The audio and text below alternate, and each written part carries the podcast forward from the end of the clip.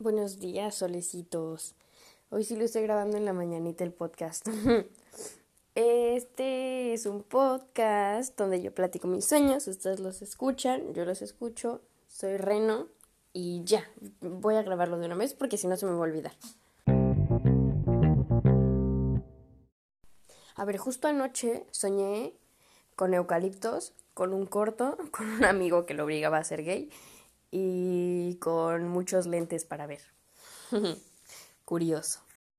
Ok, la cosa empezaba porque yo tenía que ir a grabar un corto con unos amigos que no me acuerdo la mitad de ellos, pero el punto es que todo terminó muy mal, obviamente es como de esas pesadillas de, ay, nunca voy a poder hacer nada de lo que yo quiero. Pero bueno, ese no es el punto. Yo tenía que ir hasta San José a un lugar a grabar el corto y yo no sabía bien cómo a dónde era, pero no es cierto, no era hasta San José, era hasta Ciudad de México. Pero la distancia era como de San Lucas a San José. X. Me subo, tengo que conseguir raite, entonces le digo a Antonio, Antonio, alias la criatura, es, es nuestro maestro albañil que hace todo en la casa, todo, todo, todo. De hecho, ahorita está aquí construyendo un cuarto. Entonces él me decía como, ah, Rena, yo te llevo. y yo, ay, gracias, no manches. Y entonces ya ahí me iba yo con, con Antonio hasta casa de la chingada, neta, lejísimos, a llegar a un lugar que era como un, como un restaurante, choza, casa del árbol, tipo de cosa. En México hay un café que se llama Rainforest Café y es un restaurante que es como temática de selva. Era una onda así, pues como que estaba todo oscurón y había como eh, árboles muy grandes y había como macetas con muchas plantas y era todo como de madera oscura, ya saben, como que no tenía mucha luz. Pero bueno, ahí vamos a grabar el corto. Estaba Luis Versubieta, obviamente, porque Luis Versubieta me salvó de, de la crisis.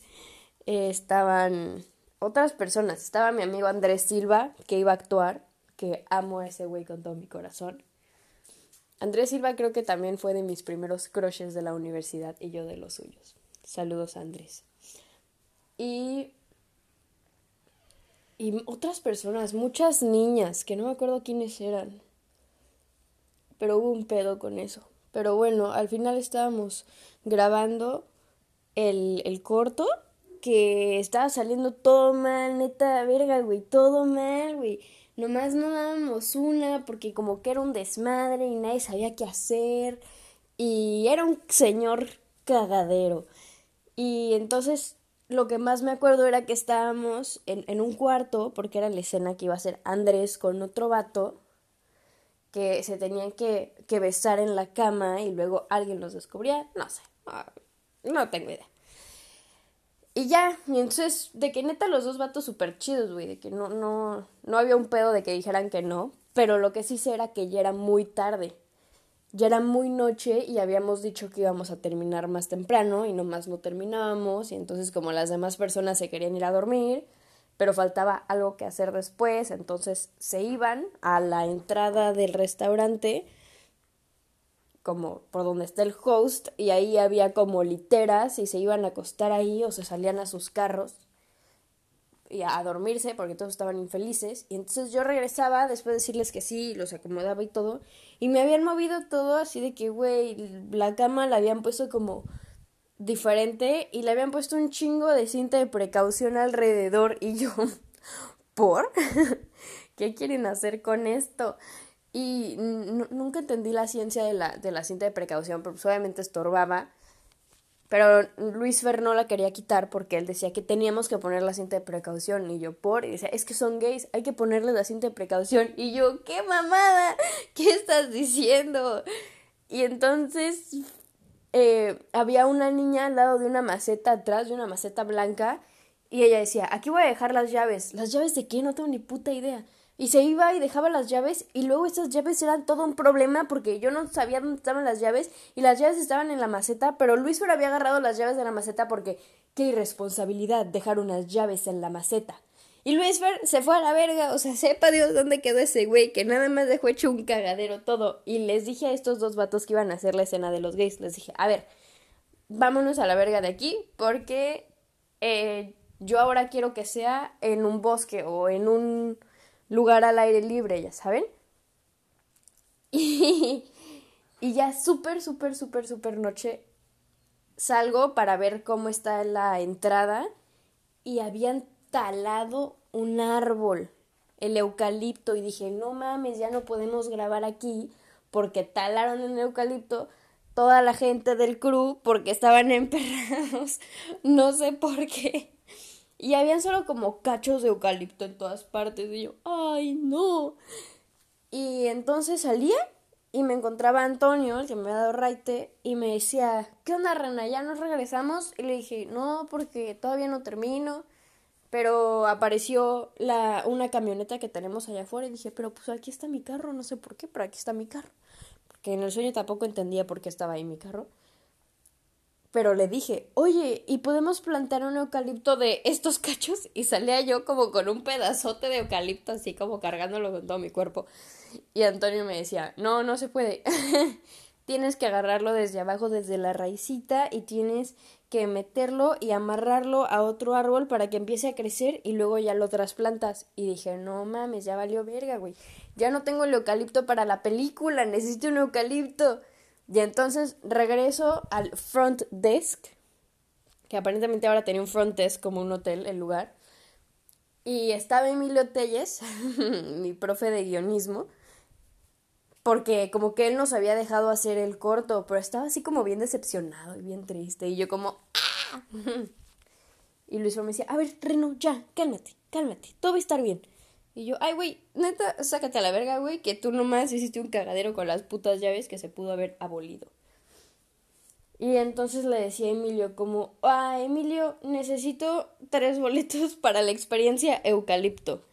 Porque Emilio, que trabajaba en este café chistoso, era el encargado de los tours del parque de aventuras. Y en el parque de aventuras había juegos mecánicos, había cascadas, había bosque, había, había de todo, así de todo. Y, y había la experiencia más barata, se llamaba experiencia eucalipto, y era ir a ver eucaliptos. era toda la experiencia padrísima. Y era la más barata. Entonces yo decía, güey, pues saco 300 varos. Y le decía, incluye transporte. Y me dice, no. Y yo, puta madre. Dije, bueno, ya ni modo. Entonces nos llevamos una camioneta que ya no era mi carro, ahora era una camioneta pick-up enorme. Y dije, bueno, pues me la llevo acá, ¿no? Bien buchona. y ya se treparon Andrés y... Ay, al otro vato también lo conozco, pero no me acuerdo de su nombre. Ay, si me acuerdo de su nombre, se los digo, porque lo tengo aquí en mi cabeza. Pero bueno, se treparon ellos dos y nos íbamos. Y Llegábamos al, a la entrada del parque, nos daban nuestra bella pulserita color naranja fosforescente que se pega en la mano. Y empieza el tour bien lindo, pasamos así como por tierrita, ¿no? Se ven los eucaliptos a lo lejos, estoy meada, emocionada por ir a ver los eucaliptos. Ya el corto ya no me importaba, la verdad, yo solo quería ir a ver las plantitas. Pasamos bien padre como por un puentecito y al lado era la tierrita de la cascada, entonces el, el, guía pasó por el puentecito y Andrés decidió que no, que él se iba a ir por la tierrita. Y dije, bueno, vámonos por la tierrita, ¿no? Ti, ti, ti. Pasamos la cascada, padrísima, azul, así, bella. Y luego había una calle a la derecha, o podía seguir el tour derecho hacia los eucaliptos. Y Andrés y el otro vato se quisieron ir a la derecha y yo, uta, van, en la madre, qué verga, voy a hacer a la derecha. Yo quería ver eucaliptos y grabar mi escena, no sé qué. Y, y ya, y seguimos yéndonos a la derecha y entonces se vuelve, en vez de un bosque así precioso con juegos mecánicos, se vuelven como barrios, pero bien cortitos. Como de, como que cada cuadra ya era otra, otra colonia y mientras más regresabas al inicio del parque, porque era como una U, más peligrosa era la colonia, pero eso no lo íbamos a descubrir hasta que llegábamos a la colonia Casas. Y entonces así, y yo me sabía todas las colonias porque yo ya había estado ahí en otro sueño aparentemente. y ya sabía que no era padre, porque neta yo ya había pasado por todo ese recorrido, yo ya ubicaba a la gente. y y ya íbamos caminando y entonces salían llegando a la colonia Casas. Salían tres morros, pero así morros como de 12, 8 y 5, ¿saben? Dos morros, tres morritos así. Y yo, uy, estos morritos son los que roban, ¿no? Y el Andrés dice, no mames, güey, ¿cómo nos van a robar estos pendejitos, güey? Y entonces se acercan así los tres morritos y algo nos dicen y entonces Andrés me carga y me agarran de la pata y no me dejan ir y entonces pues me, me, me, me bajan de Andrés, o sea, como que no funcionó eso y nomás nos echamos a correr porque no me acuerdo si sacaron navajitas o qué pedo. Y yo, no mames, pinche Andrés, eres un pendejo que nos haces metiendo en este lugar a la verga. Estábamos corriendo para atrás y Andrés está diciendo como, a ver, a ver, ya neta, no se fusquen, ya, a ver, ¿qué, qué pedo, güey? No, no nos vamos a hacer nada, güey, no me estamos pasando porque estamos haciendo no sé qué. Y a los tres morritos les valía verga, como que se convertían en gremlins, así de que, ¡Ah, me vale verga, les voy a matar a todos.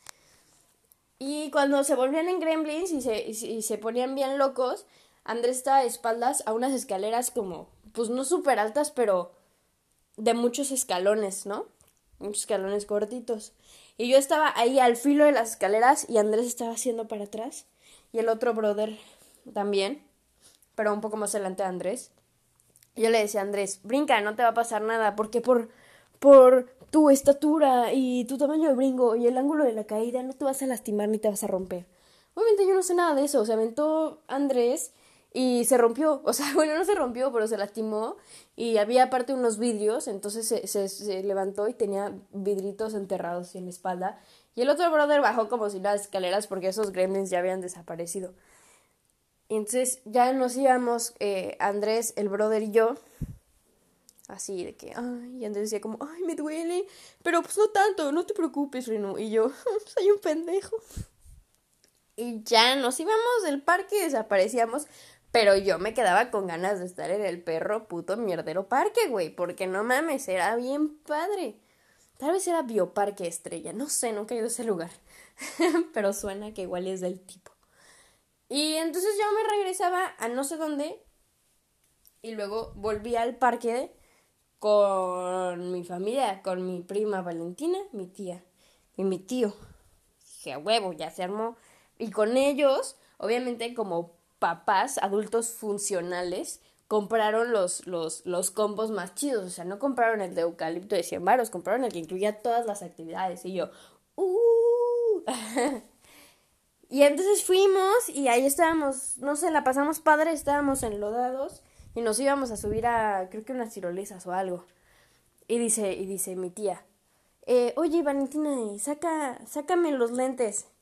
Y Valentina abre la bolsa y estaban como siete cajas de lentes y saca los lentes, estos enormes armatostes que usan para, para probarte distintos aumentos cuando vas a que te hagan el examen de la vista.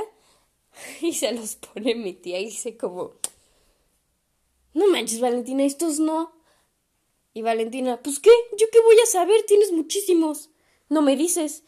Y ya, y yo sacaba unos y eran, eran como, pues eran circulares, pero te aplastaban la cara. Y yo decía, ah, yo quiero estos para que no se me caigan. Y mi tía me dice, ah, justo esos son los que buscaba, gracias. Y yo, ah". Me decía, bueno, pero si son de tu aumento, tal vez te los puedes quedar. Y yo, ah, mis lentes. Y al final sí me dejaba poner en mis lentes, pero luego me di cuenta que me quedaban apretados porque me los había puesto como al revés. En vez de que la curvita de que de la nariz estuviera hacia abajo, estaba hacia arriba, como lo estoy haciendo con mis lentes ahorita. Sí, así al revés. Y no sé, por alguna razón me aplastaban. Pero estaban bien padres porque no sé cómo se llaman las patitas estas de los lentes. Como que salían y las podías meter. Como una push pop, así como para ajustarlos y entonces tenía maravillas para que no se te cayeran y yo, wow, lo necesito. Y al final como buen adulto, no sé, que se sacrifica, me regaló sus lentes uh, y me desperté bien feliz porque según yo tenía lentes nuevos y tenía los mismos que se me caen si me agacho. Pero ese es mi sueño, amigos, de anoche. esa noche es la de anoche. A ver. bueno, buenos días, buenas noches, buenas tardes. Gracias por escucharme hoy o ayer o el día que quieran o no escucharme igual. Los les amo mucho a todos. Les mando un abrazo y hasta la próxima.